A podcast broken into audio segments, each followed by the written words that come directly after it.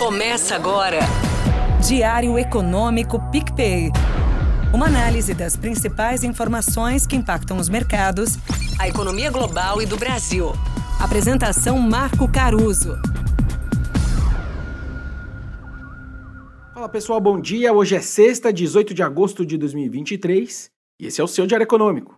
Começando pelo clickbait do dia, a Ibovespa fez 13 pregões seguidos no vermelho ontem.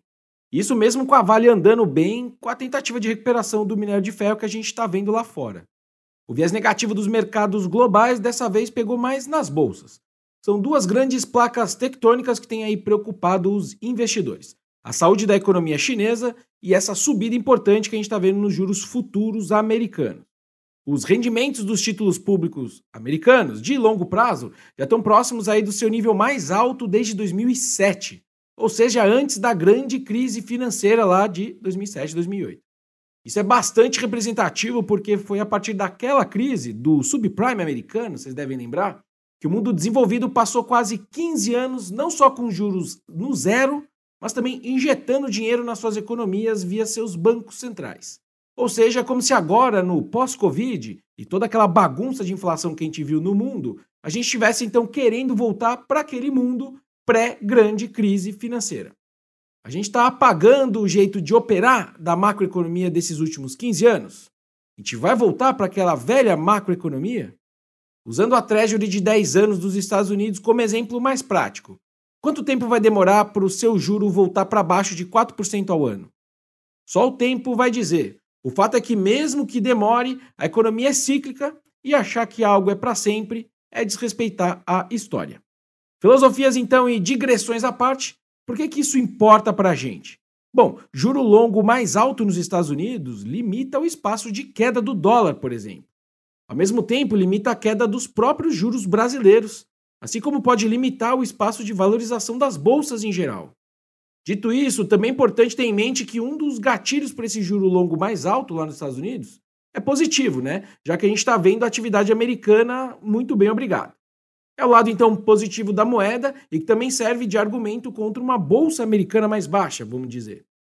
Para saber qual dos lados vai prevalecer daqui para frente, então a gente tem que entender o seguinte: esse PIB forte nos Estados Unidos traz mais inflação depois?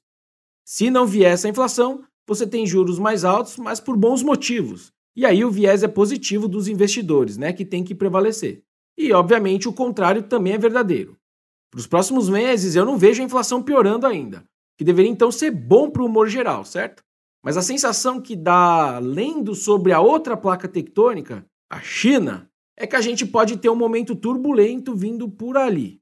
Não dá para descartar, por exemplo, um quarto trimestre mais perto de uma estagnação na China, justamente pelas incertezas que a gente está vendo no setor imobiliário. É interessante, por exemplo, que o governo lá não parece nem totalmente disposto a desistir do crescimento de 5% desse ano, e nem totalmente disposto a dar estímulos mais expressivos para tentar segurar essas incorporadoras, por exemplo. Nesse ambiente também me chamou a atenção que as moedas meio que ignoraram esse externo e oscilaram perto do zero ontem, ou até com certo ganho contra o dólar. O mesmo dá para dizer, por exemplo, das commodities de energia metálicas, que talvez ajude a explicar o nosso real se sustentando abaixo de 5. Talvez outro ponto positivo para o Brasil tenha sido a fala do deputado Cláudio Cajado, que é o relator do projeto do marco fiscal na Câmara, dizendo que o texto do Senado para o arcabouço não é sustentável e que ele vai defender a manutenção do relatório dele, né, aquele relatório inicial que saiu da casa ali, né, da Câmara. Além disso, ele também disse que na próxima segunda-feira eles vão se reunir de novo na residência oficial da presidência da Câmara, né, do Arthur Lira agora, para reduzir dúvidas sobre as mudanças feitas pelo Senado. A verdade é que as notícias sobre fiscal tinham voltado a ficar negativas por um tempo. Então essa daí é positiva porque, quem sabe, a gente não sai finalmente com uma votação final do arcabouço. Tudo acaba ficando mais complicado nessa parte fiscal e daí a gente precisar de notícias positivas quando a gente percebe que o governo federal registrou déficit primário de 86 bilhões de reais no acumulado em 12 meses até julho desse ano. Bom, juntando tudo, então, agora, quais são minhas preferências falando de mercado, né? Eu continuo preferindo ativos denominados em dólares em geral. Eu vejo o nosso pré-fixado aqui curto bem ancorado nesse corte de Selic que a gente está vendo, mas com os nossos longos à mercê desse ambiente externo complicado e desse vai e vem do nosso fiscal também. Os especialistas em bolsa, e eu não me incluo nisso, me falam que ela está barata.